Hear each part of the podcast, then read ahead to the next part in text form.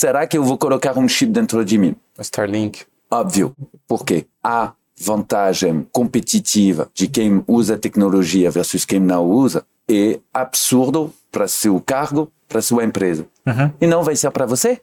Com certeza. Vai ser. Eu acredito, tecnologia é ferramenta. Sim. Uhum. Então, como você usa ela? Se a pessoa não tem uma mente aberta, você pode ter o melhor produto do mundo, nunca vai conseguir a venda, você nunca vai conseguir alavancar. Quando eu vendava publicidade no Facebook, no começo não funcionava, não tinha retorno. Mas a aprendizagem, a estruturação Sim. do time interno, isso fez o com ganho. que quando funcionou,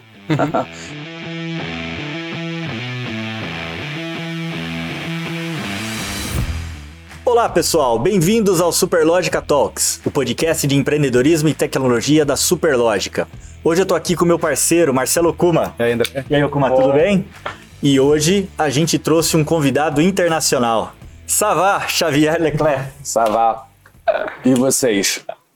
Seja bem-vindo. Muito obrigado. E, como estava comentando offline antes de começar, é um prazer estar aqui, porque eu moro no Brasil há sete anos, mas é a primeira vez que eu fico um dia inteiro em Campinas, estava no Unicamp, enfim, estou muito feliz e também aqui tem sol. O tempo estava fechado no Rio, eu tive que viajar do Rio para cá para pegar sol. Pra pegar sol. Que honra. coisa. Eu não sei se tá tão quente quanto no Rio, porque o Rio normalmente é muito quente. Sim, o Rio está sempre muito quente, mas é, aqui está gostoso. Que bom. E, e conta pra gente, pra um francês como você, morando no Rio de Janeiro, uma cidade, imagino eu, tão diferente da tua origem. Aliás, de onde você é? É, então, eu sou Xavier Leclerc, tenho 43 anos, eu tenho marido, eu Uhum. me casei em setembro do ano passado, depois de 15 anos juntos. Parabéns. Obrigado. E eh, eu moro no Brasil há sete anos. Eu nasci no centro da França, numa pequenininha cidade que se chama La Ville aux Dames. Então ninguém conhece, mas é na eh, Vallée do Loire, onde tem Vallée do todos os castelos. Uhum. Aí eu me mudei para Paris, obviamente, para estudar com 17 anos. Morei no Canadá, um pouco nos Estados Unidos, na China. E agora, em dezembro de 2014, me mudei para o Rio de Janeiro. E confesso, é, é desafiador, mas estou gostando. Então agora sou carioca da França. Carioca, Boa, boa. porque eu moro no Rio, mas ainda francês. Mas francês, o sotaque não engana, É, não. não, não engana, não. Mas a fluência tá muito boa, hein? Obrigado. Poxa. Eu não vou falar que eu conheço é, é, brasileiro que não, não fala tão bem quanto ele, Não é? o português. Mas eh, isso foi eh, um processo, porque quando eu cheguei no Brasil, quando nós chegamos no Brasil, nós chegamos juntos, eh, ficamos um ano e meio sem trabalhar para entender onde estávamos pisando, para entender como funcionava o Brasil. Ainda não entendi tudo, obviamente, Ixi. mas eh, foi muito relevante porque tive, nós tivemos a sorte de encontrar uma professora que nos apresentou a língua portuguesa através da cultura brasileira. E Isso foi show. Eh, nós estudamos muitas músicas, ela nos levou para os ensaios de samba, nas quadras de samba, fizemos caminhadas pelo centro do Rio. Aí muda totalmente a sua perspectiva. E tem dois Brasil. Tem o Brasil como turista quando você não fala português. No momento que você fala português, aí você encontra os brasileiros de verdade. E isso muda totalmente a sua perspectiva. Muito bom. Mas por que você chegou no Brasil? Assim, por que que você escolheu, né? Vocês Porque dois, né? Estávamos casados há muito tempo. Nós resolvimos não ter filhos. Então, depois de um momento, quando a sua carreira está indo muito bem, quando você não tem essas perspectivas de criar uma família, você precisa de olhar na mesma direção. Aí nós resolvimos juntos, depois de alguns eventos difíceis de vida, falamos, olha, vamos, nós temos essa sorte, vamos viajar ao redor do mundo, mochilando por seis meses para escolher onde morar. Eu já sabia que eu queria empreender novamente. Nós vamos voltar sobre isso, Com- mas com eu já certeza. tinha começando a empreender, começando a fazer mentoria de empreendedores, eu queria empreender mesmo. Então fizemos uma viagem, ficamos dois meses no Brasil e love at first sight. Ou seja, nós nos apaixonamos primeiro como Rio, depois como Brasil. E por isso resolvimos chegar no dia 29 de dezembro de 2014 com as nossas malas, mochila, falando: E aí? O que vamos fazer? Foi esse processo de descoberta, de entender como funcionava prefeitura, estado, o governo federal, enfim, Sim. todas essas coisas. Simples, todo, muito Super simples. simples. Qual é o visto que nós vamos fazer? E aí começou a nossa jornada brasileira. Agora eu entendi tudo porque você se apaixonou pelo Brasil. Chegou pro Réveillon. É. Ah. Na verdade, eu sou mais do carnaval. Você é mais do carnaval? Ah, muito. Eu só conheço o carnaval carioca, então não vou falar mal dos outros. Ok. Mas eu queria, eu quero conhecer os outros, mas eu não consigo não ficar no carnaval do Rio de Janeiro. Olha, eu te entendo. Que bom. Eu sou, eu sou nascido aqui na região de São Paulo, então eu te entendo. Eu te entendo porque você não vai conseguir conhecer muito provavelmente o carnaval de outras regiões. Eu vou conseguir. Porque quando eu me coloco uma meta, sempre consigo. Ah, Mas eu bom. sei que vai demorar um pouco. Eu vou primeiro eh, perder dois dias, porque eu não vou conseguir perder todo um carnaval. E depois, me apaixonando, eu vou experimentar, test and learn. Boa. Muito bom. Eu vou te dar uma recomendação, então. Sim. Tem um carnaval que é bastante típico, é, o de Recife ou até Olinda. Olinda, inclusive de Salvador também, que é muito bom. Quero conhecer. Eu tenho amigos em BH que me falaram que o carnaval de lá é muito legal, muito menor, muito mais próximo de uma coisa que eu amo, que é bloco de rua. Sim. Mas ao mesmo tempo, eu não posso imaginar eh, um carnaval sem Sapucaí. Então farei ida e volta, enfim. Muito bom, Boa. muito bom. Mas Xavier, vamos lá. Eu queria entender um pouquinho, né? é, e você foi empreendedor, você já falou, poxa, eu já tinha sido muito bem sucedido, eu estava com uma vida é, muito bem constituída, e, e aí eu consegui fazer um mochilão, né? É, mas conta pra gente como é que começou. Como é que começou a tua carreira? Você é formado em quê? E quando que você se envolveu com o empreendedorismo? Então, eu me formei em ciências políticas. Nós temos um sistema educativo um pouco diferente na França, onde você tem, tem concursos para entrar em algumas escolas chamadas grandes escolas, que é um Ok. sistema um pouco estranho, mas eu consegui entrar no Instituto de Ciências Políticas de Paris. Eh, foi uma surpresa, confesso. Eh, fruto de muito trabalho, mas eu consegui entrar lá, me formei em finanças, é o equivalente ao master, e depois disso eu tinha feito um, um intercâmbio com McGill, que é uma universidade canadense, em Montreal, é, onde eu aprofundi um pouco esse tema de ciências políticas, eu resolvi é, me formar por causa de estágios que eu tinha feito em empresas. Eu era um pouco geek gamer. Então eu falei, olha, telecomunicações, internet, está mudando o mundo. Será que vale a pena? Então eu me formei, fiz eh, meu mestrado ali sobre gestão de telecomunicações e novo mídia. Só que como eu comentei, eu cheguei, eu tinha uma carga horária de 11 horas por semana. Eu falei, isso não dá. É demais tempo para mim sozinho na cidade. Então liguei para um amigo, ele falou: Ah, tem um, tenho um amigo lá, ele quer desenvolver a distribuição do canal de televisão através dos XDSL. Era nesse momento e eles, antigamente, você assina com a net. Ah, você coloca com Dish TV ou qualquer operador. E tinha novos operadores, ou seja, era o começo da disrupção do mercado das televisões, dos canais abertos, do modelo de distribuição tradicional. Então, eu fiz essa ponte. Eu tinha 22 anos e eu tive a sorte de viajar ao redor do mundo para encontrar esses operadores na África do Sul, na China, enfim, no mundo todo, inclusive no Brasil, como a Claxon, e fechando acordos de distribuição. E um desses acordos foi com Google. Naquela época, Google não tinha comprado o YouTube e eles lançaram eh, Google Video. Eu fui um dos primeiros parceiros eh, do lançamento do Google Video e quando eu assinei o contrato, se lançou, eu me tinha mudado para a China. Então eu morei em Xangai, em Hong Kong, e aí eu cuidava da região Ásia-Pacífico. Eu tinha 25 anos e eu senti muito falta da minha família, dos amigos. E meu avô, a minha mãe me ligou, ela falou: "Olha, seu avô vai falecer daqui a dois, três meses, eu, eu fim." Eu falei: "Tá bom."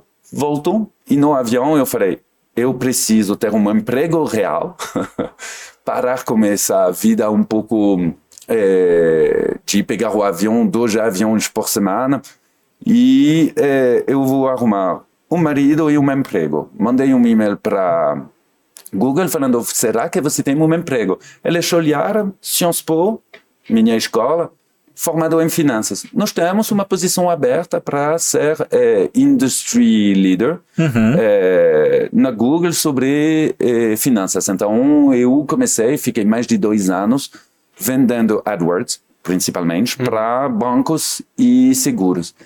E aí eu descobri a máquina perfeita, o que eu chamo de máquina perfeita.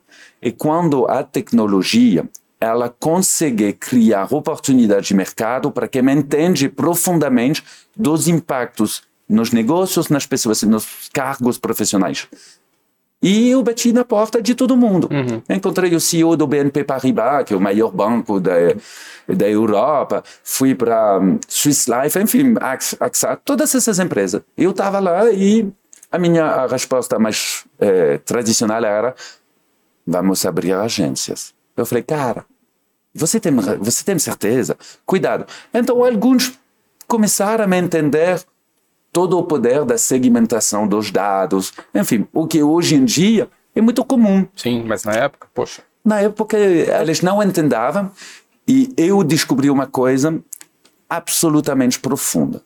Você só consegue ter um papo verdadeiro com alguém que entendeu que ele não entendeu uma coisa a ser entendida. Uhum. Se essa pessoa não tem uma mente aberta, você pode ter o melhor produto do mundo, nunca vai conseguir a venda, você nunca vai conseguir alavancar. Porque se ele se acha, e é ainda mais o mais alto na hierarquia, Sim. o mais especializado, o mais difícil é para essa pessoa entender, talvez tenha uma realidade que eu não entendeu, uhum. não bateu ainda. Hoje em dia, depois da pandemia, todo mundo sabe mais ou menos que transformação digital é necessário, quase já era para os mais avançados. Mas o que eu vi? Eu vi o começo do digital divide. Uhum. Quem pegou a onda, para quem a ficha caiu e quem não queria entender. E todas aquelas que não queriam ver ou ouvir não estão mais no mercado. O Blockbuster, por exemplo, como a Netflix, né? Exatamente. Esses são os exemplos mais conhecidos. Uhum. Mas eu posso contar de uma empresa de seguros 17 anos atrás. Eu falei, cara, você tem que ter cuidado. Ele compra a sua marca, era uma agente. Um, uma pessoa que vendava os produtos uhum. daquela companhia de, de seguros. Uhum. Eu falei, ele está comprando tudo que você deveria comprar. Ah, mas ele está fazendo. E de um dia para o outro, ele trocou. Em vez de vender a empresa X, ele foi para a empresa Y, porque eles colocaram ele como partner. Uhum. E o cara perdeu 25% do volume total de negócio de um dia para o outro. Uau. É. E você fala, eu te avisei, uhum. mas essa pessoa não queria me ouvir. Aí foi muito interessante porque estruturou muito bem e explica muito a Mox Digital, o Tempo uhum. eh, as minhas empresas atuais, que como ajudar as pessoas a entender o que está acontecendo. Ainda estamos no começo, gente. É isso que eu ia perguntar. Porque eu tenho, eu tenho consciência de que há 17 anos atrás, talvez essa percepção de que a tecnologia vai transformar tudo, ela ainda era tá. Não estava claro. Não estava né? claro. É, tá, tá, tá. Passa amanhã, me conta essa de novo. Não. Hoje no Brasil, você que atua com, com o empreendedor, ele tá ouvindo mais? Porque o empreendedor que não ouve, ele tá afadado a, em algum momento perder uma parte da história importante e ficar para trás. Uhum. Então, é, o empreendedor, na maioria das vezes, hoje que eu encontro, essa história elas entendem, uhum. mas tem muitas outras que elas não. Ou seja, elas têm o mesmo reflexo. E isso é interessante porque saí da Google para trabalhar com um dos meus clientes que tinha uma, uma companhia de seguros. Eu criei um, um, um site de seguros online que eu vendi por um banco francês. Ah, que legal. E depois dessa venda, eu saí, eu fui contratado pelo Facebook para ser o quarto funcionário do Facebook na França, o primeiro vendedor de publicidade lá. Eu falei, putz, maravilha. Vou ver meus clientes, eu vou falar o que o Google fez ou o Facebook está fazendo. E elas não me ouviram. eu falei, mas gente, te mostrei que o Google. Ah, mas Google é diferente. Eu falei, não, mesmo sistema, mesma, mesma narrativa. Uhum. Vai acontecer, você querendo ou não.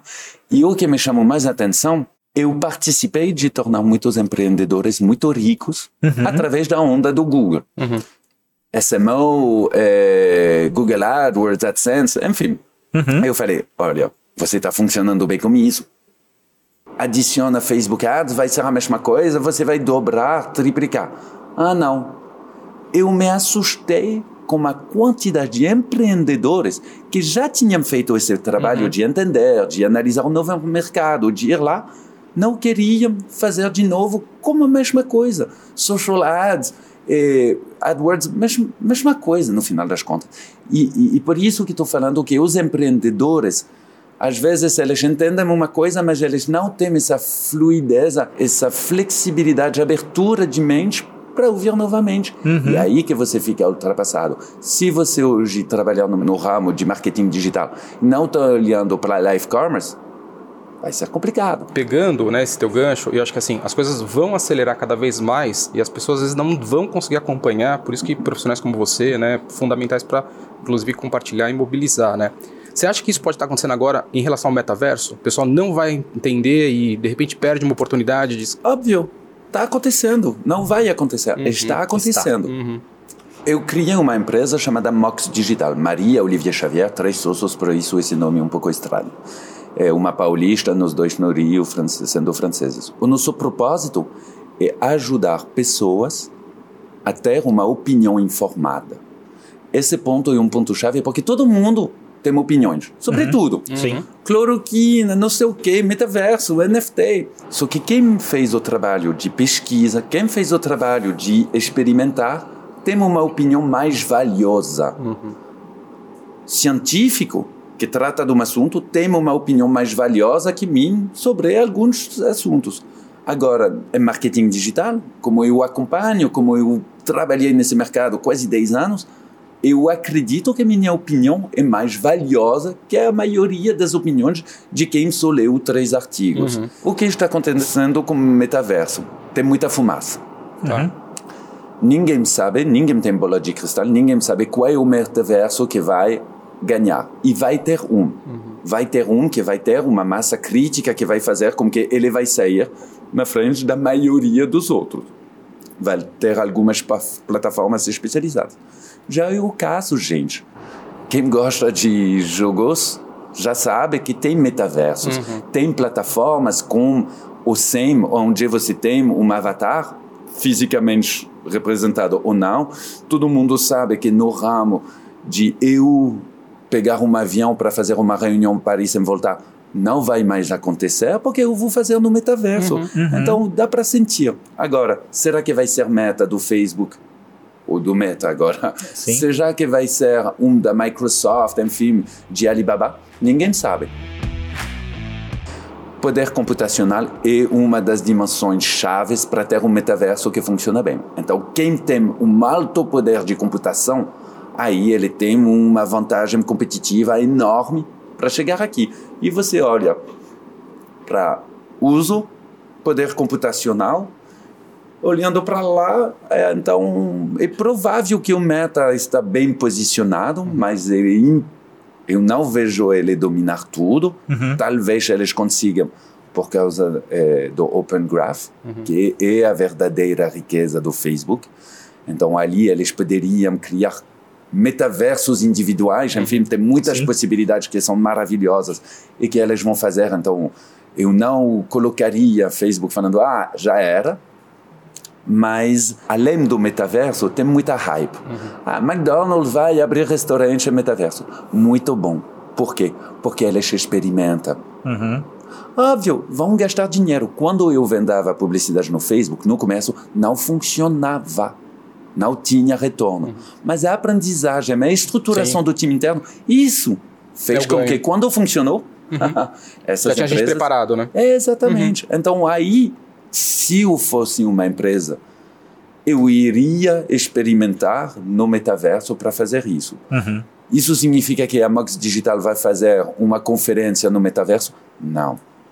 Porque não é necessário dentro do meu propósito.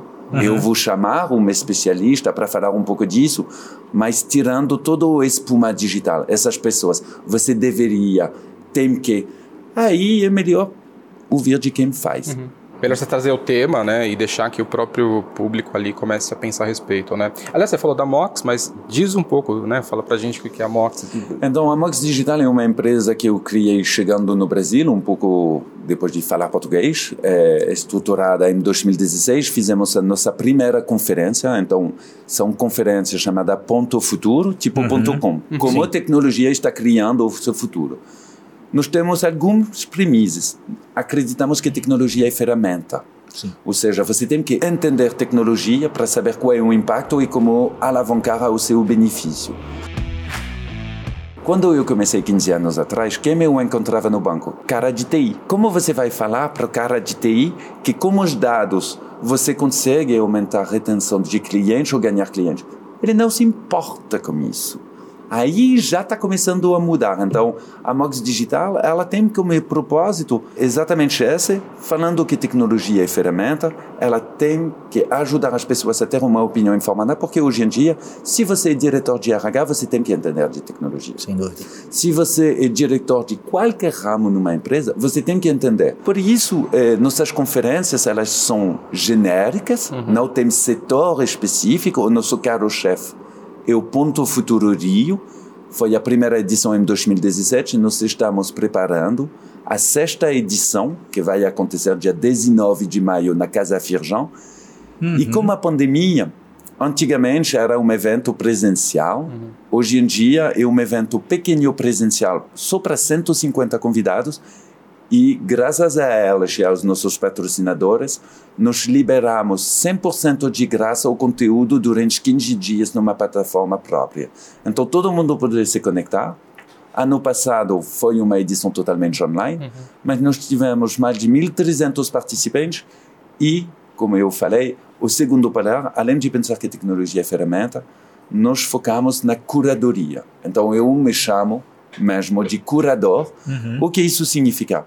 É contar uma história ao longo do dia uhum. sobre o tema escolhido, usando os palestrantes como ilustrações dessa narrativa. Por isso, ano passado, nós tínhamos 2 horas e 32 minutos de tempo médio de visualização, quando todo mundo me falou, Xavier, ninguém me aguenta mais live. Então, primeiro, nosso evento não é live. Uhum. Fazemos um trabalho de edição para que ele seja um pouco dinâmico. É longo, obviamente, mas eh, você poderia assistir ao longo desses 15 dias de liberação de conteúdo e nós temos um muito bom retorno nesse propósito também de é, fomentar o pensamento crítico sobre tecnologia. Se você falar de tecnologia, como sua mãe, como todo mundo, quase metade das pessoas tem uma visão negativa da tecnologia. Ah, o desenvolvimento do mundo, a crise climática, tá quase industrialização, tecnologia, todo misturado e Facebook está pegando nossos dados. Uma mistura um pouco. Não. Você tem que olhar que tecnologia é ferramenta e como nós utilizamos isso. Uhum. Nós temos alguns dados extremamente positivos sobre o impacto da tecnologia. Gente, vacina. Sim, Simples sim, assim. Sim, sim. Nós nunca desenvolvemos uma vacina em pouco, tão pouco tempo. Por quê? Porque nós temos ferramentas digitais de compartilhamento dos dados entre os científicos do mundo. Exato. Isso é a razão. Então, tecnologia salva a vida. E acelera, uhum. né? Acelera, salva a vida. Sim. E eu acho que essas histórias precisam ser contadas. Por exemplo, um, uma coisa que eu acredito muito: tecnologia no Brasil vai ser um acelerador de inclusão social como nunca. Por quê? Porque a empresa precisa de funcionários formados seja de periferia ou não. Antigamente, uhum. você tinha o luxo de falar, ah, ele sim, ele não. Amanhã não vai ter mais esse luxo. Então, quem vem com menos eh, chance de acesso à educação e tudo mais, mas se torna autodidata ou esse tipo de coisa, Compensa. aí, exatamente, aí conversa. E por isso, eh, nós temos muito orgulho na Mox Digital uhum. em ter ajudado a trazer para o Brasil um conceito chamado 42. Não sei se vocês já ouviram falar. Sim, a Universidade 42? Exatamente, a Escola 42, que foi criado por um francês, uhum. é, financiado pelo Xavier Niel, e quem criou isso é o Nicolas Sadirac, um amigo meu. Sim, e para a primeira edição do Ponto Futuro eu falei, ah, eu quero te entrevistar, 42 é massa. Tinha um cara na sala e ele me falou: seria muito bom ter isso no Brasil. Eu falei: vamos, vamos falar com ele. Uhum. E resolvimos, long story short, vai abrir no Rio de Janeiro, já tem uma em São Paulo, é, como Guilherme e a Karen, que são pessoas fantásticas que eu conheço bem também. E é, quase somos um pouco padrinhos nesse processo de legal. trazer essas informações. Então eu acredito muito no propósito da Mox Digital. Bacana. Aliás, já tem, eh, tem uma temática agora já definida para setembro? Você pode abrir para gente aqui? Então, é, no começo do ano, nós fomos, porque a Mox Digital cria eventos próprios, o Ponto Futuro. Nós temos o Ponto Futuro Rio, que vai acontecer em maio, na Casa Firjão, no Rio de Janeiro. E em setembro, é, provavelmente na Pinacoteca, nós vamos fazer o primeiro Ponto Futuro Sal. Nós estamos chegando em São Paulo, eh, nós queríamos primeiro se fortalecer e depois crescer. Growth. Que legal. É normal. Mas no começo do ano, além disso, nós estamos contratados por empresas ou eventos que querem nossa expertise de curadoria. Então, no Rio Innovation Week, que foi um grande evento, 45 mil pessoas lá no Rio, um dos palcos era um palco Ponto Futuro sobre o futuro do trabalho e das profissões. Vamos fazer novamente em novembro, mas nosso, dentro dos nossos eventos próprios, o propósito específico do Ponto Futuro Rio é realmente ajudar a liderança a entender e a se formar uma opinião informada, como eu falei. Aí o tema vai ser a jornada digital, essa palavra entre mundo físico e digital. Quase a transformação digital já era. É, a ficha caiu com a pandemia, muitas pessoas trabalhando remotamente, como em todos os desafios. E não estou falando só de grandes empresas. Se você tiver um restaurante no começo da pandemia sem delivery, ficou complicado. Com certeza. E o que aconteceu para elas vai acontecer, quem me está ouvindo, vai acontecer para o seu negócio, qualquer que seu negócio seja. Disso eu tenho certeza. Nós vimos, começo com publicidade, do qual eu participei. Uhum. Agora Globo, Netflix, bancos, Nubank. Nubank, Fintechs. Está indo, está acontecendo para qualquer. Então você tem que abraçar, seja pequena empresa, seja média, seja até fazenda, gente. Então esse movimento está acontecendo. E qual é o propósito da jornada digital? Nós vamos ouvir dos exemplos de sucesso como inspiração. Nós vamos ouvir, porque sempre tem quatro eixos para contar essa história. Então, qual é o propósito da jornada digital? Vamos lá. a jornada da conferência e você chega falando conceito novo, ouvindo quais, qual é o objetivo, o que isso traz de benefícios, os exemplos de sucesso. O segundo eixo é para ouvir como fazer essa jornada, qual é o primeiro passo, como eu acelerar. Por exemplo, todo mundo fala de transformação digital. O que é ser um digital leader? O que é ser top of notch? É muito raro ouvir disso. Você tem 30 soluções. Como escolher a solução certa? Como se estruturar? Aí, é, nós vamos falar sobre isso ao longo do segundo e do terceiro eixo, desses exemplos, um pouco das dicas. E para fechar, vai ser é, Volta ao Futuro, igual ao filme. Você tem que ter um pouco de perspectiva sobre as tecnologias chegando, seja metaverso, seja computação quântica, seja eh, os novos serviços de blockchain. Todo mundo está falando, temos uma revolução de blockchain. Quem está por dentro é óbvio, quem está por fora não entende nada. Então, o nosso propósito é fazer esse link para apresentar o uso de caso e tudo mais. Você, com toda essa experiência né, global, né, trabalhado na Ásia, na Europa, tudo, né, e, enfim, empreendendo aqui no Brasil, você acha que está bem atrasado em relação a esse processo de, de entender, de compreender a transformação digital em relação a esses outros países? Ah, é muito engraçado o que, que você fala. Por que, que você acha é atrasado? Não, não, tô te perguntando. Não, mas é, Eu é julgo- engraçado que, que, que a pergunta seja porque estamos atrasados. Parte do Brasil é muito atrasado, parte do Brasil é muito à frente. Porque você é o quinto pa- país mais desigual do mundo. Na transformação digital, também. As pequenas e médias empresas, as empresas mais familiares, elas estão ficando por fora. Isso traz um problema gigante. Ao mesmo tempo, os maiores do agronegócio são, eu imagino, muito mais digitalizados que você vai encontrar na França. Então, não tem um Brasil, tem milhares de Brasil. Estava na Unicamp antes de vir para cá, encontrei como BIOS, o Centro de Ciência de Dados aí, com alguns professores, nós temos um projeto muito bacana que eu contarei um pouco mais depois. É de ponta, Uhum. é de ponta mesmo, é uma inteligência artificial. Então, aí tem milhares de Brasil. É um Brasil que está avançado, né? Totalmente. Uma das dificuldades do Brasil, você é um dos países mais fechados do mundo. Eu sendo investidor, porque eu tinha um visto de investidor, não estou bem-vindo no Brasil. Estruturalmente, administrativamente. É complicado. Preciso ainda não tenho RG, eu tenho RNE, então sem RG tem muitos sites que eu não posso usar. Nem usar. É. É, um amigo meu estava falando ontem, estava dando uma entrevista para Benji News FM sobre nomadismo digital. Uhum. Eu falei, vocês estão falando de nomadismo digital. Maravilha. A prefeitura do Rio tem uma iniciativa boa do Celo. Maravilha. Se você tiver cartão de crédito estrangeiro, só pode sacar dinheiro no Bradesco. Isso Uau. é realidade.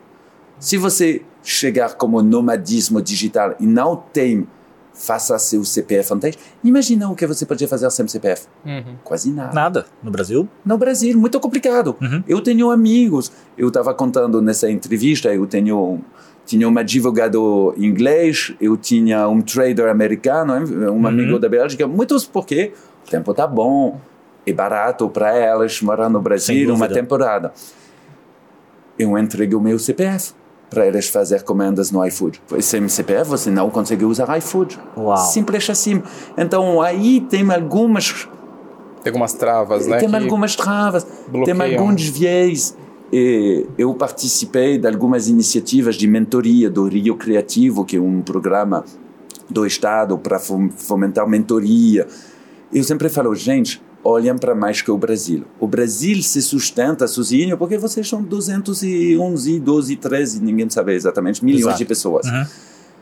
Mas a realidade, como vocês estão cercados de países que falam espanhol, vocês falam, ah, não, português, vou olhar para lá, depois um pouco Portugal. Portugal, o mercado é, É, desse tamanhozinho. Uhum. Então, aí tem muitas melhorias. O que significa? Oportunidade. Sim. Isso são notícias boas para melhorar, para ampliar. Primeira pergunta que eu, eu fiz para você quando eu cheguei eh, falando da superlógica, internacionalização.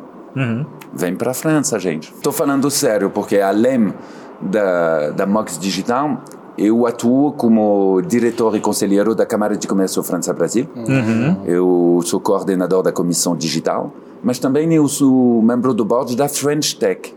A French Tech é uma iniciativa primeira de empreendedores. Eles se juntaram falando quem tem um bom contador. Simples assim. E foi um grupo Facebook. French Tech São Paulo. Depois, a ficha caiu no governo francês. Então, nós estruturamos essa iniciativa através do Ministério das Relações Externas. Nós tivemos uma CEO maravilhosa, a Kat Burlington, que ela fez, olha, França vai ser uma startup nation. Nós temos programas pesados de investimentos em deep tech, inteligência artificial. Vocês provavelmente ouviram. E o que aconteceu aqui? Nós temos um programa com mais de 100 startups francesas operando no Brasil e startups brasileiras criadas por francesas Sim. e criadas por brasileiros que estudaram na França. Legal. Dentro dessas tem a Wikipedia, eh, por exemplo, Adoro Cinema é uma das marcas delas. Nós temos a Ubisoft, que é uma empresa de, De games, games. Uhum. Nós temos a Log, A Log, um é. unicórnio.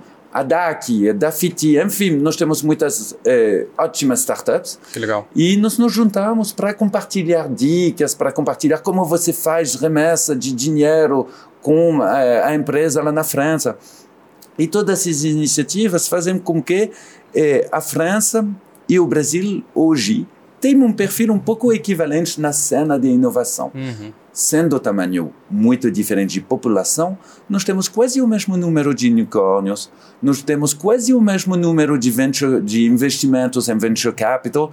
Então, eh, são, dois, eh, são dois perfis um pouco parecidos, mesmo que sejam de tamanho muito diferente.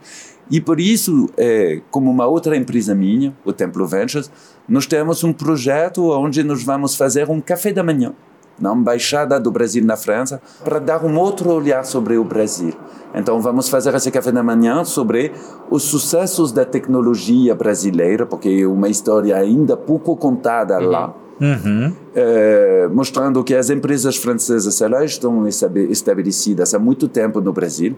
Nós temos uma conexão muito boa porque culturalmente somos países um pouco latinos. Sim. Então aí gostamos de tomar uma cerveja juntos, eh, gostamos de grandes mesas para ficar jantando. Enfim, tem alguns aspectos, obviamente culturas muito diferentes, mas um pouco parecidas. Uhum. E aí a Câmara de Comércio França-Brasil no Rio é a mais antiga do Brasil. Comemoramos ano passado 120 anos. Uau! É muito tempo. Nós temos 39 das 40 maiores empresas francesas operando no Brasil. Que legal. A Engie é, a maior, é o maior investidor estrangeiro em infraestrutura no Brasil. Carrefour. Carrefour. É, gente, hum. mas legal. tem muitas outras. Muito Leroy bom. Merlin, é, tem um monte. E nós queremos também fazer isso com é, startups. Porque Sim. nós temos BlaBlaCar está aqui, enfim nós temos bastante empresas e por isso esse convite também verdadeiro. Nós temos uma instituição dedicada para isso que se chama Business France para ajudar empresas brasileiras e os empreendedores brasileiros a fazer missão, descobrir, chegar na França, porque é um mercado interessante também claro, para a Superlógica e para outras. certeza. Muito bacana. Aliás, você falou da Templo, fala um pouquinho para nós da Templo. Ah, então, saber. eu tenho uma empresa de eventos. Chega março de 2020. Uma semana, todos os meus clientes cancelaram 100% dos seus contratos. Exatamente. Não foi uma semana agradável. Imagina. Quando você se chama de resiliência, empreendedor, vive na pele. Uhum. Depois de duas semanas de depressão, apaguei tudo. Uma amiga minha, ela falou, gente, não vai morrer, calma aí, apaga tudo, vai. Apaguei tudo, nós estávamos em lockdown, então tirei uma semana de férias em casa, uhum. lendo, assistindo Netflix. eu falei, putz, não dá. Então o que eu fiz? Não fiz um pivô, eu transformei junto com o meu time, um evento presencial em um evento online. Em vez de ser maio, conseguimos em novembro, foi um sucesso, tivemos mil pessoas. Antigamente nós tínhamos 400, cerca de 500 presencial. Então eu dobrei. Uhum. Os patrocinadores fizeram encantado, muito trabalho. Mas ao mesmo tempo, eu tirei da gaveta uma ideia que eu tinha há um tempinho de um modelo de acelerador incubadora na França que eu queria replicar aqui. Sim. E eu falei com o Herman Bessler, o CEO do Grupo Templo. É um grupo carioca, eles têm uma consultoria de inovação, eles tinham atividade de coworking que eles fecharam em 2019, uhum. logo antes da pandemia, maravilha para elas. É e criamos o Templo Ventures. Então, eu sou um dos sócios e cofundador do Templo Ventures. E o que é o Templo Ventures? Antes de falar o que é, qual é o nosso propósito? O nosso propósito é transformar o ecossistema da inovação no Brasil, one startup at a time. Então, o nosso propósito é encontrar, apoiar, desenvolver empreendedores e projetos deles. Como fazemos isso? Fazemos isso através do que nós chamamos um Venture Studio. Uhum. entre Venture Builder e Startup Studio. Ou uhum. seja, nós criamos startup do zero, uhum. o que nós chamamos de startup autoral. Hoje em dia nós estamos com três. Lembrando que fazendo todo o setup em 2020, começamos realmente nossas operações em 2021. 2021 foi nosso primeiro ano inteiro de atividade. E nós aceleramos algumas startups também. Mas quais são a, as autorais? Então, as autorais. A primeira é a Databoy. A hum. Databoy é uma empresa que desenvolveu um, um algoritmo de reconhecimento facial de boi. Uhum. Para criar o CPF do boi. Basicamente, é, isso traz consequências muito boas para alguns mercados. É, frigoríficas, traz é, benefícios também para bancos especializados é, auditoria de fazendas, enfim. Sim. Muita coisa e... É no focinho, não? É, é no focinho. Exatamente, no focinho. É. E nós temos uma... Vou fazer controle de acesso para a boi, cara. É, exatamente. é, você, gente... Mas... é, é para remover, a, por exemplo, a marcação. Sim. Traz isso, muitos benefícios, você sabe exatamente se o boi vem de uma área com desmatamento ou não. Sim. A idade, se ele está bem, você comprova a, a, a, identidade certifica, porque nós temos uma assertividade é, em 95, 97%. Mas, Mas muito é alto. muito alta. É muito alta. É impressionantemente alto. Foi muito trabalho. Imagina. E esse trabalho foi, inclusive, desenvolvido com nossos amigos em parceria com a Unicamp. Que Sim. legal. Que bacana. Então, é, nós temos essa e nós temos mais uma fintech chamada Pop. Hum. É, aí a Pop é uma, é uma fintech é, que tem como propósito desenvolver uma solução B2B para instituições financeiras. Uhum. O que é isso? Através da análise dos dados e de algoritmos específicos, e ajudar pessoas no desenvolvimento da educação financeira delas para melhorar os comportamentos de poupança delas. É, behavioral savings em inglês, uhum. para ajudar elas a fazer isso e nós acreditamos que isso é um serviço muito bom de retenção de público para bancos digitais, para bancos tradicionais, para instituições financeiras, qualquer que seja. Então estamos trabalhando disso e nós temos um terceiro, eh, uma terceira startup junto com eh, esses professores eh, da Unicamp que eu falei do BIOS, que se chama 4C Data Lab. Aí nós temos um algoritmo base que nós estamos querendo desenvolver e ampliar ainda mais. Uhum para ajudar na modelização estatística do churn de qualquer coisa. O que é o churn? O churn é quando você é, para a sua é, subscription para um serviço, uhum. quando você para de ser cliente de qualquer Sim. coisa, ou quando você sair de uma empresa. Inclusive empresas? Inclusive empresas. E aí, no SOPOC, então, nosso proof of concept uhum. foi como uma área de RH de uma empresa. Não posso falar o nome, okay, obviamente, claro. porque nós estamos na constituição do nosso MVP. O POC já foi feito uhum. e foi um sucesso.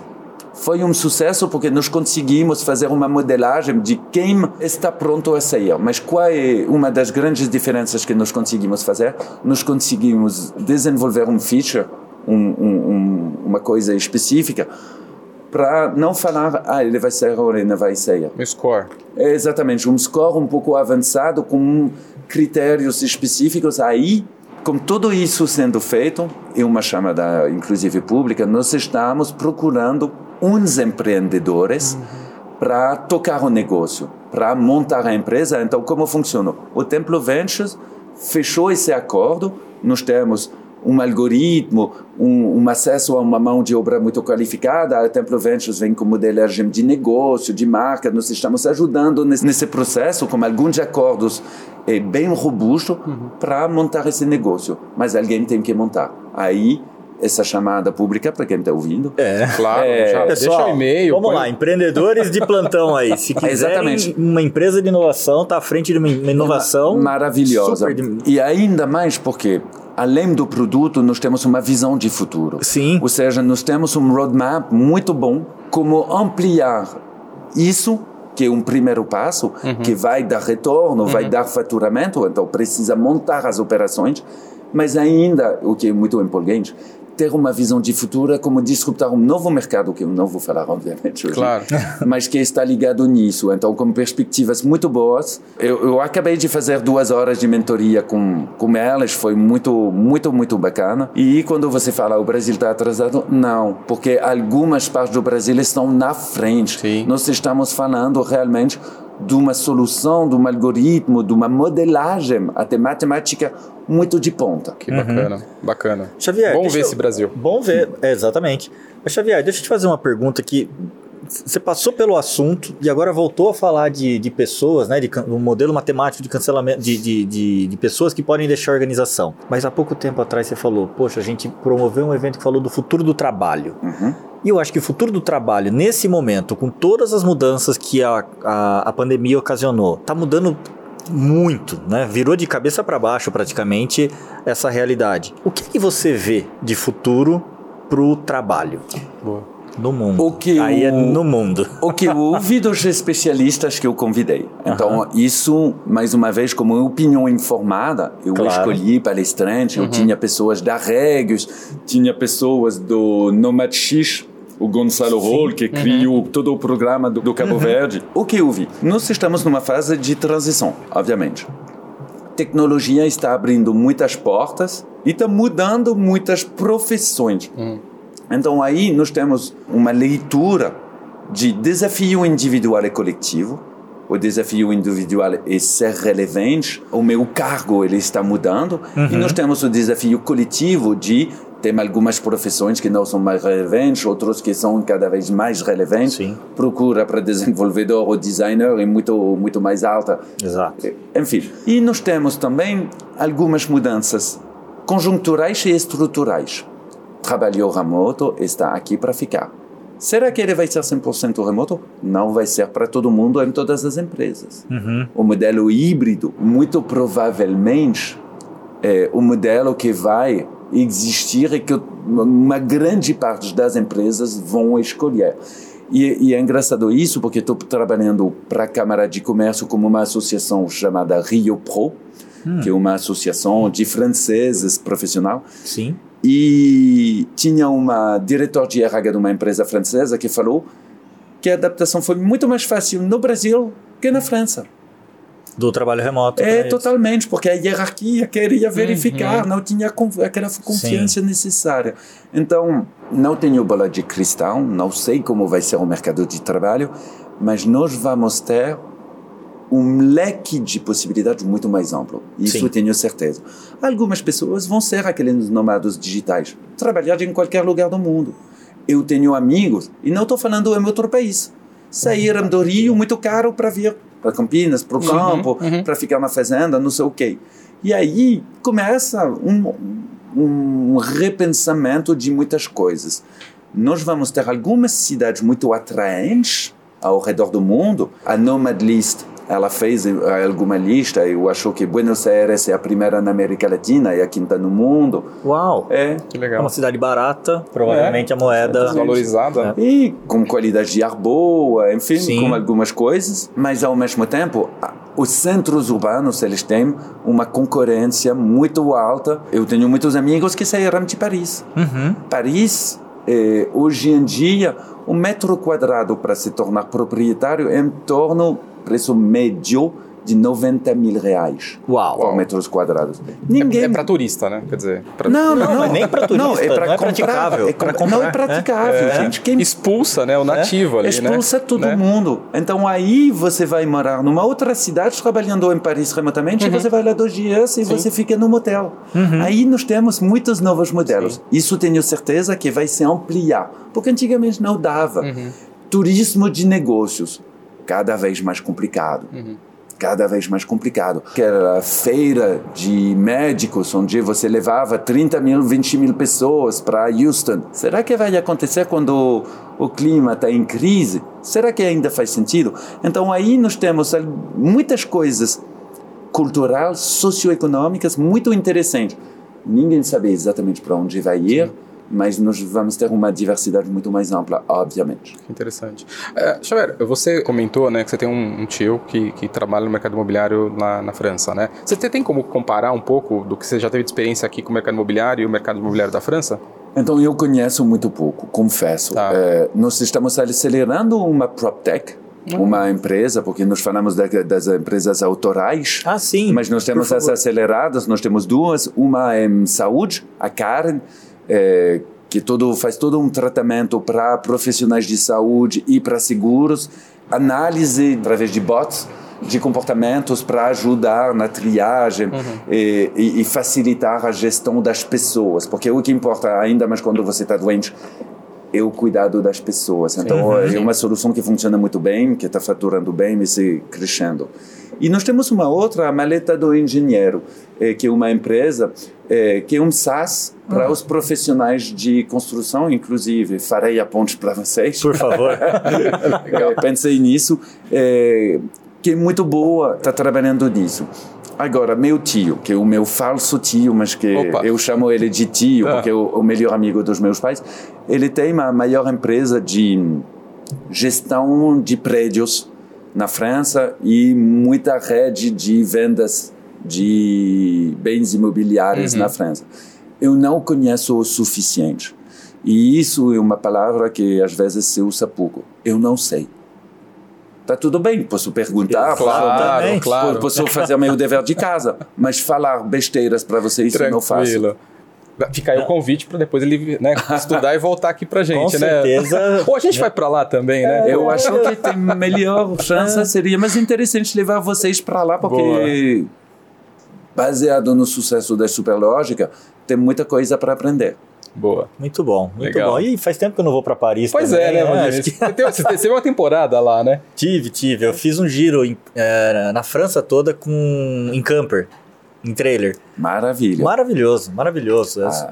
andar pelas estradas francesas é uma coisa maravilhosa, porque cada vilarejo tem comida diferente, tem bebida diferente, então, obviamente, eu sou francês, então suspeito aí, mas é realmente uma coisa que eu amo fazer. Eu faço muito. E, inclusive, seja muito bem-vindo, porque nós temos dois eventos eh, acontecendo em Paris em breve. O primeiro vai ser o nosso café da manhã, que eu comentei, Sim, que vai acontecer na Embaixada do Brasil na França, porque o Templo Ventures está montando um fundo B2B Early Stage. Tá bom. Então, nós vamos, nesse café da manhã, apresentar uma outra visão sobre a tech brasileira que está bombando, como todo mundo sabe, mas essa história se conta pouco na França, então nós estamos fazendo isso como um parceiro de mídia chamado La Tribune, que é basicamente o Época Negócios de lá. E em torno disso, nós queremos apresentar o fundo para o maior evento de tecnologia da Europa, que todo mundo acha que é o Web Summit. Mas o Web Summit é em torno de 80 mil pessoas. E Vivatech, que é em torno de 125 mil pessoas. Uau, em Paris, foi criado por Les Echos, que é outro La Tribune, e o CEO fundador da Publicis. Não o fundador, o, CEO, o antigo CEO da Publicis. É uma feira de tecnologia que acontece, eu acho, 13, 14, 15, 16 de junho. Eu vou levar uma comitiva, então se vocês se interessam, venham para visitar a Estação F, 42, os pontos-chave da inovação e depois ir no evento para fazer visitas guiadas em português, para ver quais são os pontos interessantes. E qual é a especificidade que eu amo realmente do Vivatech. Além de ser um grande evento, Mark Zuckerberg palestrou, Jack Ma, enfim, todo mundo já foi lá.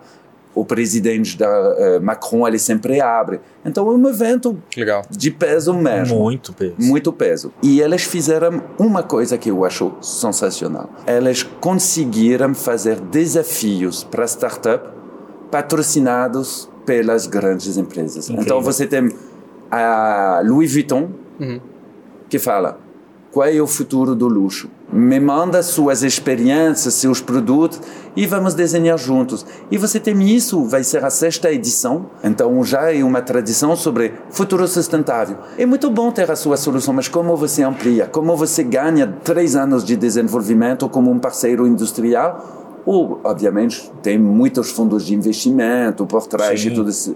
E eles têm um tema sobre a Africa Tech e a Apex tem um stand lá sobre as startups brasileiras. Enfim, poderia ser interessante falar disso. Muito bom. Legal, bacana. Muito legal Bom mesmo. saber. E eu tenho mais uma que eu queria falar contigo sobre futuro. né? A gente falou do futuro do trabalho, interessantíssimo. Eu queria saber como é que a tecnologia vai ajudar a ampliar a capacidade do ser humano, na sua visão. Muito legal.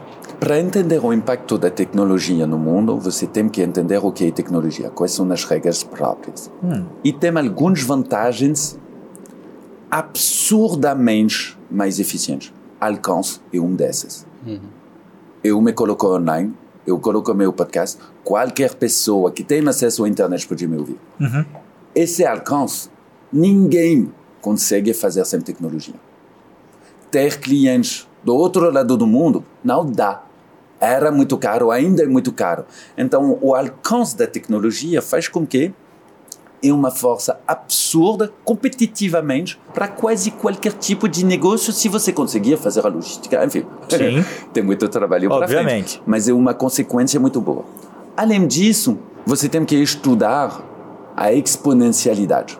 O que é exponencial? Você estava falando que a superlógica está crescendo muito bem, parabéns. E você vê essas acelerações quando você. Isso é muito ligado a como os ganhos de produtividade da tecnologia funcionam. a lei de Moore, que, Sim, os sim. retornos positivos. Enfim, tem muita literatura. Eu não vou, para quem quer, reflexo básico. How to, what is, vai lá no Google, pesquisa, você vai encontrar um monte de podcast. Gente, não teve tanta informação. Esse, esse é mais o mindset de como fazer. Eu sempre falo, eu falava isso para meu time, até minha mãe. Não faça pergunta Google para mim. Ótima.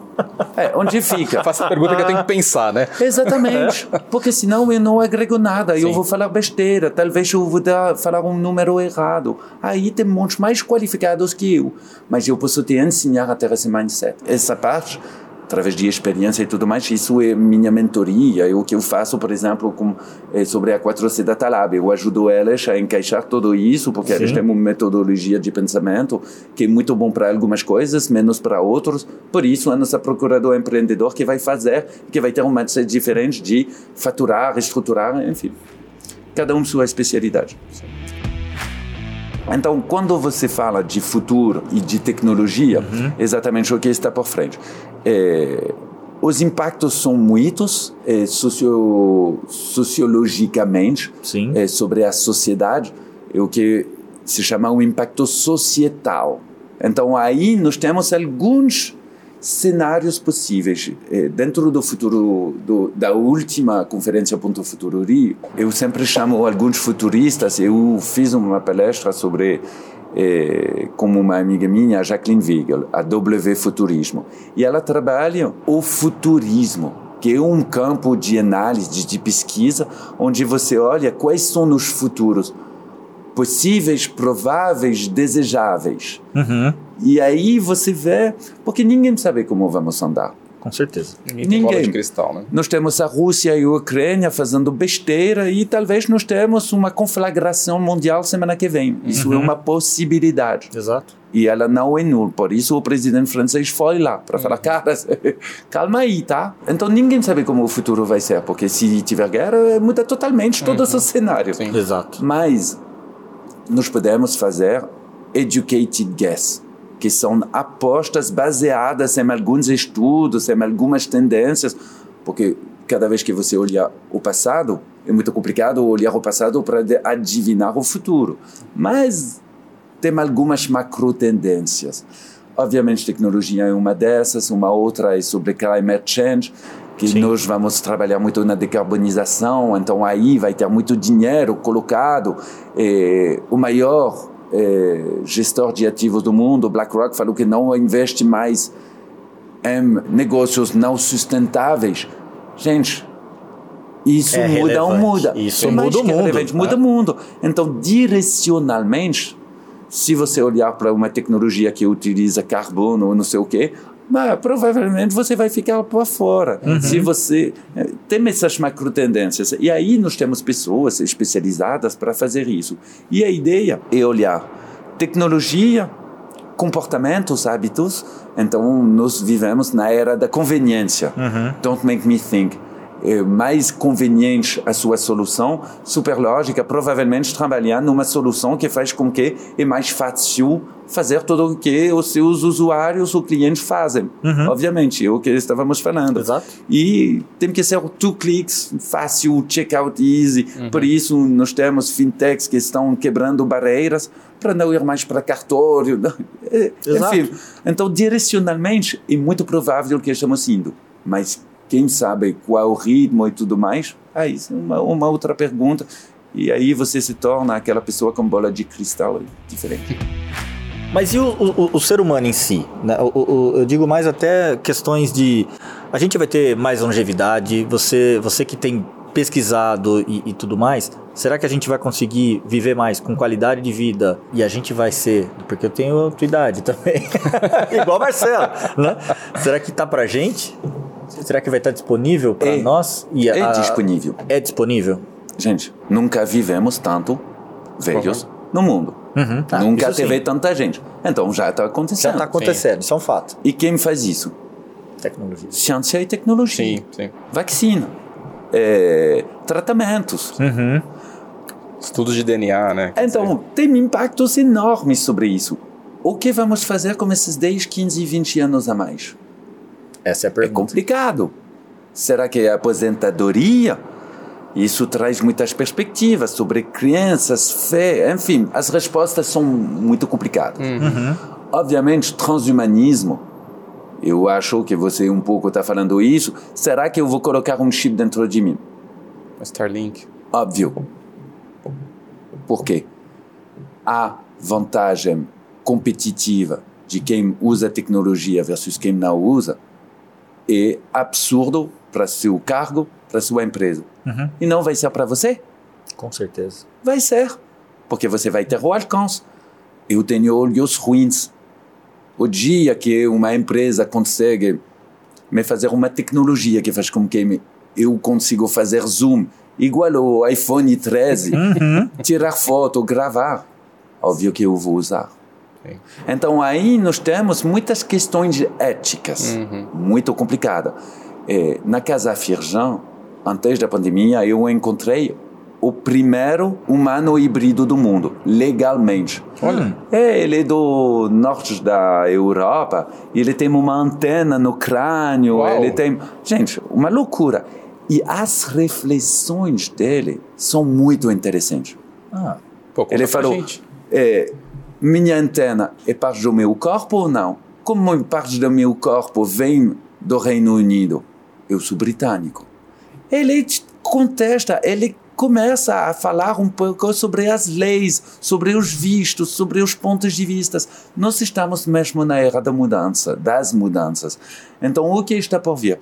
Parece que nós estamos indo, mais uma vez, educated guess, eu não tenho certeza nenhuma, claro.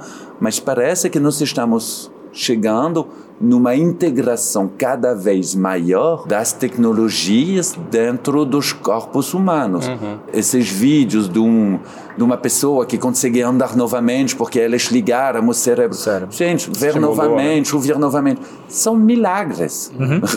é praticamente milagres. São praticamente. milagres. E, e, a, e a diferença entre magia e tecnologia é quando você não entende como funciona. Eu não consigo. Eu vi o vídeo que me matou é o vídeo onde você vê alguém sem mover, só com impulsões cerebrais, uhum. dirigindo um drone. Eu não entendo como eles fazem. Para mim é magia. Isso é magia, sim. Mas não, é tecnologia. É então, aplicação, né? muita coisa está por vir nós temos pessoas visionárias que veem problemas com pontos de vista desalinhados. Isso uhum. eu gosto muito. Quando todo mundo está olhando para essa caixa de um jeito e alguém de cima fala: não, vamos mudar assim. Isso é, inclusive, uma das razões que estou tão apaixonado como o projeto da MOX, do Ponto Futuro, uhum. de ouvir essas pessoas. Dá para perceber que biologia, medicina, está acelerando para caramba. Uhum. É, é, óbvio, ficar mais pessoas no mundo, é, viver mais traz muitos desafios, mas uhum. sim dá para perceber que nós estamos indo. E uma reflexão altamente necessária que até agora ficou um pouco fora. Eu participo de think tank e até agora os pensadores ficaram um pouco para trás da tecnologia. Eu sinto Olha. muito disso. Uhum filósofos, professores uhum. que não são do ramo de uhum. sociologia, literatura, elas têm que abraçar tecnologia porque uhum. é uma realidade nossa Sim. e nós precisamos das competências delas. Sim.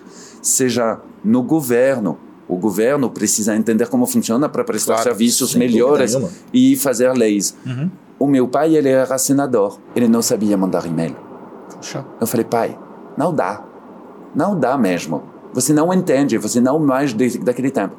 Aposentado, ele está no Facebook o tempo todo e me mandando WhatsApp e meme. Mas Boa. porque nós temos algumas heranças muito pesadas, seja no campo de pensar, Sim. ética, até que ponto podemos ir. Uhum. E não vai vir dos caras da tecnologia. Uhum. Alguns mas nós precisamos repensar isso, porque nós temos fake news, nós temos muitas coisas que fazem com que nós precisamos da sociedade, todo mundo na sociedade, mergulhando nos assuntos da tecnologia, que é mais uma vez um dos Sim. nossos propósitos. Uhum. Por isso, quando eu falo de ecossistema, óbvio que temos empreendedores, óbvio que temos empresas, mas o poder acadêmico, e o poder público, eles têm que se aproximar e se abraçar. E não só fomento como uma edital de tecnologia Não, realmente, os mais alto escalão, pegando esses assuntos, porque não dá para deixar por trás, qual é a sua é, digital sovereignty? Uhum. Cibersegurança. Cibersegurança é um tema altamente chave e aí é uma função básica do Estado. Se você não for protegido, como você vai fazer e ter certeza que não tem um poder estrangeiro que vai modificar eh, um voto? Essas coisas precisam ser acertadas. Voltando à sua pergunta de onde estamos caminhando sobre o ser humano, nós temos o ser humano individual, fisicamente, com minha integridade física, e aí eu acho que sim, tecnologia. Gente, já temos um segundo cérebro que se chama celular. Sim, Exatamente. Então, mas, obviamente, não vamos mais utilizar celular daqui a pouco. Uhum. Ele vai ser integrado, ele vai ser projetado, holográfico, não sei, não é minha parte. Mas Talvez dá- esteja no óculos, hein? Talvez seja no óculos, ou talvez seja só uma coisa e você projeta. E projeta. E você tem, sabe aquela coisa do Minority Report, que eu Sim. sempre quis ter essas telas Sim. aí, ah, quero, acho sensacional, eu gostaria. Talvez esteja no metaverso. Uhum. Sim, sim. Enfim, você coloca no relógio, puf, você entra e mesmo com lentilha, sem o óculos, paf, paf, estou ali. Vamos ver. Bacana. Você comentou, né, até no, no começo, né, que você veio com teu marido para o Brasil, né? Aqui na Superlógica a gente tem um cuidado muito grande, né, o respeito, né, pela diversidade, né? Mas como que você vê isso eh, em relação às, às outras empresas no Brasil e no mundo, pelo que você tem aí de experiência? É, eu tenho algumas crenças. Diversidade traz pontos de vista desalinhados. Aí voltamos a pontos de vista desalinhados, novas perspectivas, novas experiências. Então a diversidade ela é racial, sexual, mas também ela é de áreas. Se for só caras de marketing falando de marketing, você vai ter pensamento de marketing. Uhum. Eu vi quem ganhou o Oscar do film editing para Mad Max foi a esposa do diretor. Porque ele não queria um, um cara que editava filme de ação o tempo todo. Hum. Para fazer uma nova versão. Sim. E ela ganhou o Oscar. E ela. Pensamento diverso. Então, diversidade traz riqueza, obviamente. Agora você tem que organizar ela para ela funcionar.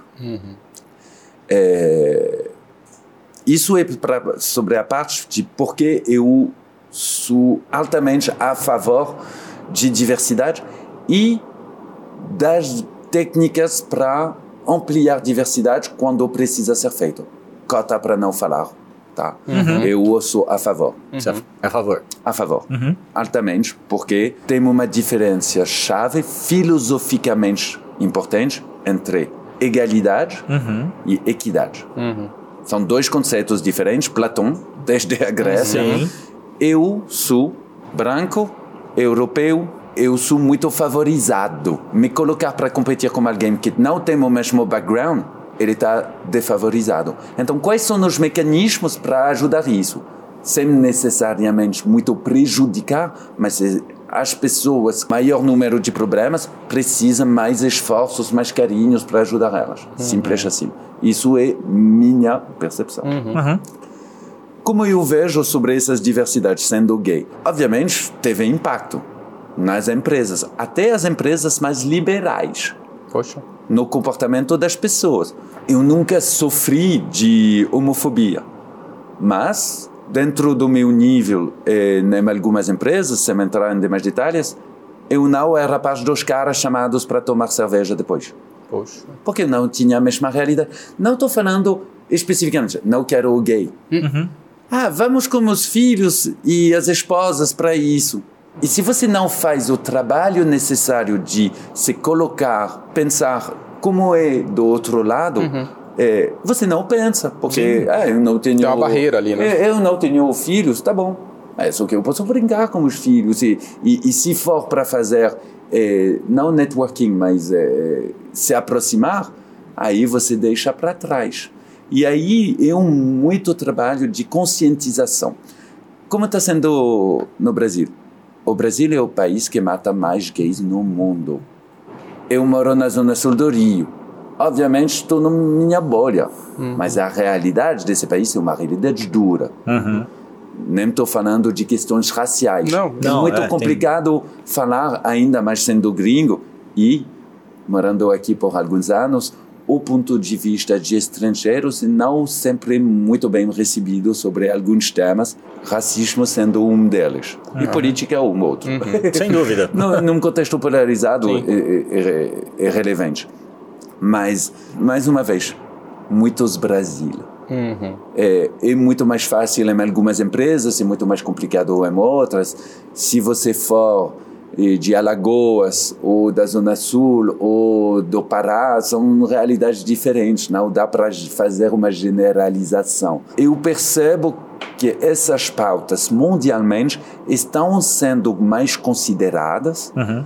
Eu gosto muito do caminho da riqueza, da diversidade, gosto menos das opiniões um pouco fechadas, uhum. qualquer que seja, tá? Uhum. Sim. Uhum. E, e por isso eu sou muito mais liberal nisso, mais tem trabalho a ser feito, aí é, a questão religiosa começa é uma é uma questão complicada uhum. é, porque é uma é uma questão individual e coletiva uhum. a sua fé e também o impacto coletivo que isso traz então aí sendo numa tradição francesa mais laica onde nós temos uma divisão extremamente clara por exemplo quando nós tivemos um prefeito, bispo no Rio, sendo francês, eu não entendi. Uhum. Não está proibido por lei na França. Ah, é? Não, está proibido desde 1905. Ah, tá. 115 anos, é. basicamente. Porque nós nos matamos por causa de religiões durante Sim. séculos. Uhum. Então, parece que aprendemos algumas coisas. Hoje em dia, nós estamos numa situação na França bem complicada com algumas questões religiosas e com algumas religiões. Então, nunca está fechado. Uhum. O que eu sei é um avanço social, qualquer que seja, ele nunca está 100% protegido. O aborto nos Estados Unidos, gente. Uhum. Eu considero isso como um avanço social. Você pode ter uma outra opinião. Tanto faz é bom discordar, é bom ter opiniões diferentes. Sim, sim. Agora, quando alguém impede uma outra de ter uma opinião, de expressar uma opinião, aí está problemático. Sim, sim. Aí falta respeito, né? Falta respeito sim. e falta morar juntos. Sim. No final das contas, todos nós somos humanos. Todos nós. Trans, gays, pretos, todos nós. Então vamos olhar mais para o que nos une. Somos juntos numa planeta que Exato, tem desafios numa mesma casa, né? numa mesma casa que está queimando. Exatamente. Então vamos olhar mais para isso, em vez de falar, ah, não, mas você é diferente nisso, nisso, nisso. Óbvio que eu sou diferente. E lembrando que minha crença é diferença traz riqueza. Então uhum. eu gosto de uhum. diferença, eu gosto de falar com pessoas que têm opiniões diferentes, que têm background diferente. Bacana, muito legal. Pô, Xavier, você falou que, poxa, o mundo tá, tá queimando, né? Mas assim, você nota, você identifica alguma, é, de alguma forma, o mundo colaborando entre si para gerar tecnologia, para que a gente cuide melhor da nossa casa, cuide melhor do planeta. O que, que, que você vê? Você acha que existe essa colaboração? Lugar para essa colaboração? Colaboração científica nunca foi tão alta. Nunca uhum. teve tantos artigos científicos com pesquisadores diferentes, de países diferentes. Então, factualmente, é uma realidade. Uhum. Eu li, eh, foi alguns dias atrás, essa colaboração de, eh, em vez de ser fissão nuclear, o que é a uhum. tecnologia que nós conhecemos, é fusão nuclear e nós conseguimos fazer 100 megawatts em 5 segundos, o que traria autonomia energética para o mundo todo. E aí tem de tudo trabalhando, China, Estados Unidos. Então, sim, tem alguns pontos de colaboração. Voltando ao assunto da tecnologia, nós estamos numa guerra tecnológica que já começou há alguns anos. Uhum. Os americanos se consideram em guerra com algumas nações e nós temos modelos de sociedade, porque, lembrando, eu acredito, tecnologia é ferramenta. Sim. Uhum. Então, como você usa ela? Você usa ela para se tornar muito rico e é, fortalecer o seu poder econômico e político. Estados Unidos, GAFAM e as empresas de cibersegurança. Uhum. Ou você pensa, eu quero controlar todo mundo, China. Uhum o modelo chinês não é o modelo de sociedade que eu gosto, que eu quero. Ok. Pronto. O modelo americano é um modelo complicado. Agora estou falando especificamente da parte de tecnologia, tá? Sim. É, elas privilegiam muito winner takes all. Então Aham. vamos ter alguns poderes muito fortes e não sei se é o modelo que eu gosto mais. Parece que nós temos um terceiro modelo na União Europeia, uma a Lei Geral de Proteção de Dados no Brasil está baseada no modelo da GDPR, regulamento eh, da GDPR, GDPR. eh, do, da Comissão Europeia, que está tentando trazer quase uma declaração dos direitos digitais das pessoas. Sendo europeu, eu prefiro esse modelo. Uhum. Sendo honesto, na China teria sido muito complicado porque eu sou contra a ditadura, qualquer que seja, obviamente. Mais uma vez, estou falando só de mim. É, mas tecnologia traz, como nunca, possibilidade de é, tracking, de controle, de muitas coisas. E não é necessariamente porque você pode que você deve. Exatamente. Aí voltamos a tudo que falamos sobre ética, qual é o propósito e tudo mais. E minha formação em ciências políticas, obviamente, me traz como uma conscientização muito maior das coisas, mas eu sempre pego um, um ponto de vista positivo. Eu acredito que nós temos ferramentas como nunca para fazer coisas boas, para ser agentes do bem. Parece um pouco naivo, mas quando você vê o Gerard Falcões, que empodera os empreendedores de periferia, quando você vê eh, a Monique Vel fazendo aquele hub em Salvador, eu acredito muito nisso. Sim. Aliás, né, então, eh, essa questão da tecnologia como ferramenta que você comenta, né, e, e- e fomentar o empreendedorismo, cara, então talvez daí sai muita, vai sair muita coisa boa. Já saiu. Já saiu. Né? Já saiu, então, tá saindo e- e, e cada acho que vez vai- mais. sair E mais. fomentar, né, e movimentos como o teu, enfim, acho que isso... E ao mesmo, ao mesmo tempo, nós temos fake news, nós temos pessoas eh, descerebradas por jogos online ficando horas. Eu proibi meus eh, sobrinhos de jogar em alguns jogos que eu achava eh, desenvolvendo modelos comportamentais eh, negativos para elas. Aí você tem que mergulhar nisso. Eu comprei o jogo porque elas estavam brigando o tempo todo para Fortnite. Eu fui lá e eu vi o que era.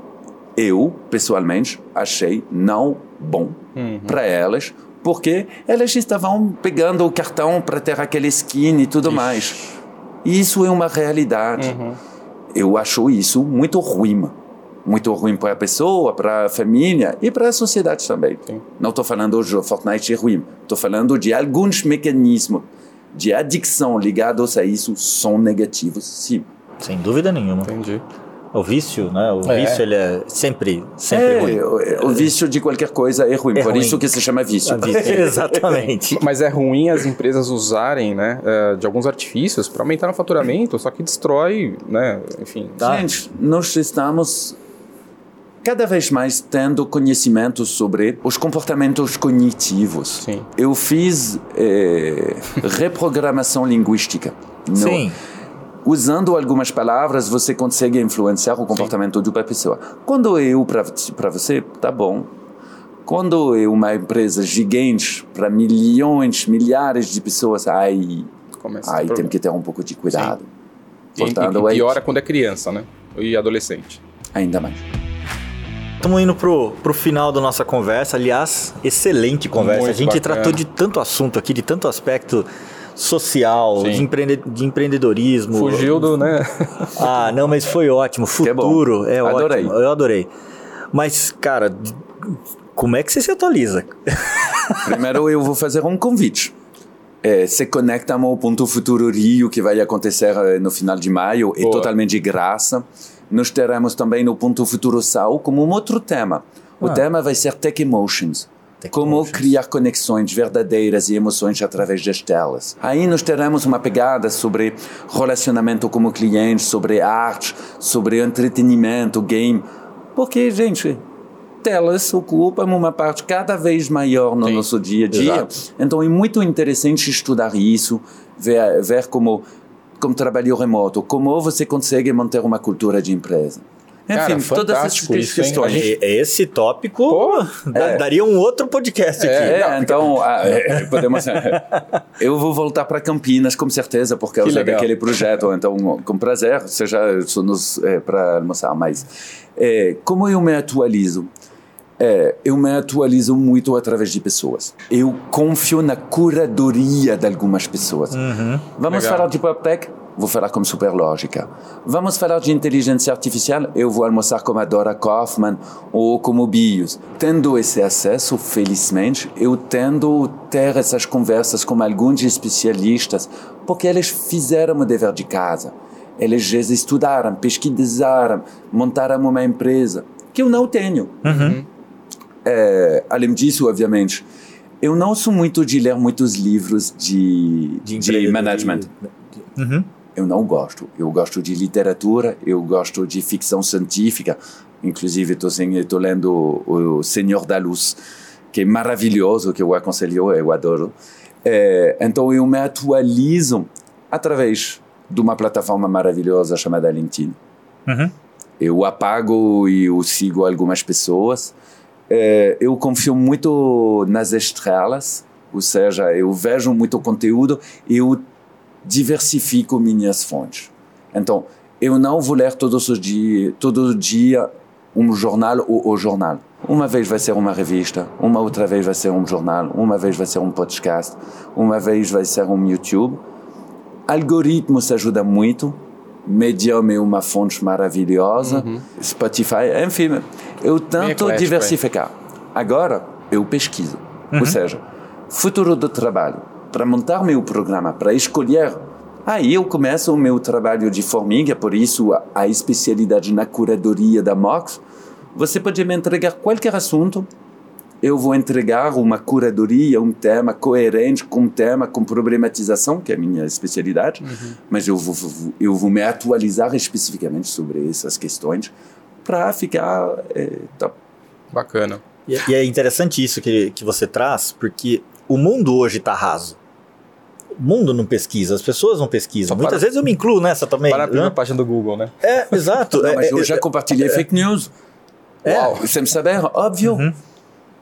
Óbvio, aconteceu com Sim, todo mundo. sim, sim. Porque você não pega mais o tempo. Então, outro dia eu vi uma fotografia, ontem, da pista de esqui acrobático nos Jogos Olímpicos de Pequim. Ok. Eu nem acreditei. Ah, Eu vou mostrar para você. Por favor. Eu nem acreditei da foto tanto que eu falei, não, você tem que verificar, talvez seja uma fake news. Não, era verdadeiro, porque realmente...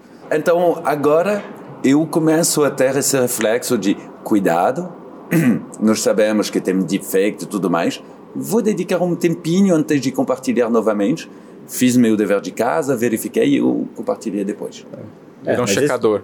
Não, mas esse cuidado muito pouca gente É, tem. não tem. Muito pouca gente. Ah, mas é nossa responsabilidade. É, Exatamente. verdade. É a verdade. mesma responsabilidade que eu não vou comer doce todos os dias para não ficar gordo. Nós temos que desenvolver hábitos saudáveis Sim. digitalmente também. Também. Eu sou viciado no Instagram, gente, não estou falando, tá?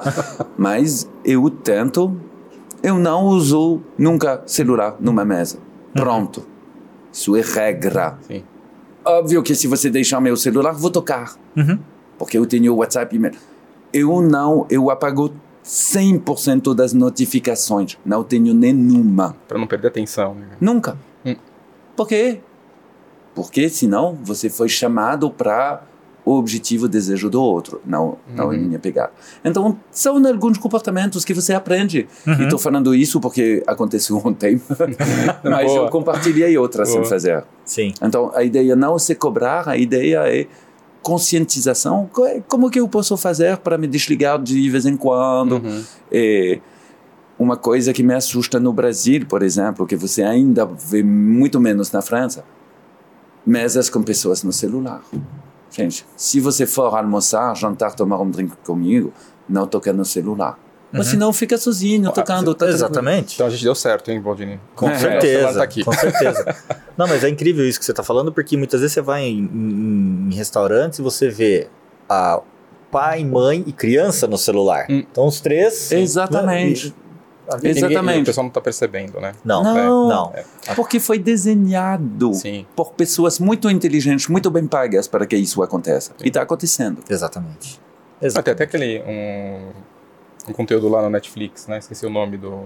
Falando sobre isso, né? Como que as redes sociais são feitas, Ah, né? ah, sim. Sim, o the. Network Effect. Isso. Né? Exato. Eh, não sei em português. É. Ah, o dilema, das, redes. redes. Exatamente. Muito e, e é real. É. Trabalhei lá e, não, realmente, você temos três polos, tá? Ah, é? Mane- ah, tá, tem departamento de monetização, tem departamento de engajamento e tem eh, departamento de growth. Uhum. E tem reuniões, participei, onde você fala, aonde vamos? Uhum, uhum. Isso era antigamente. Hoje em dia Deve ter- é automaticamente. É. Uhum. Caminhando também para o fim, né, Baldini?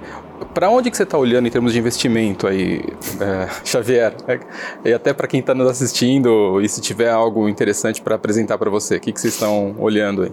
É, como Templo Ventures ou como Xavier? Como tem Pro Ventures? Ah, então, o Templo Ventures é, é, é aquele Venture Studio, nós temos startup autorais, nós temos startup aceleradas e programas corporativos. Então, algumas corporações contratam a gente para montar startup junto com elas, para acelerar startup do prêmio de startup delas, enfim, Sim. qual- qualquer tipo de caso. E o quarto elemento que nós estamos estruturando é um fundo de investimento. Nós estamos montando um fundo early stage de startup B2B e B2B2C, então empresas que servem outras empresas para servir grande público ou, ou só essa empresa.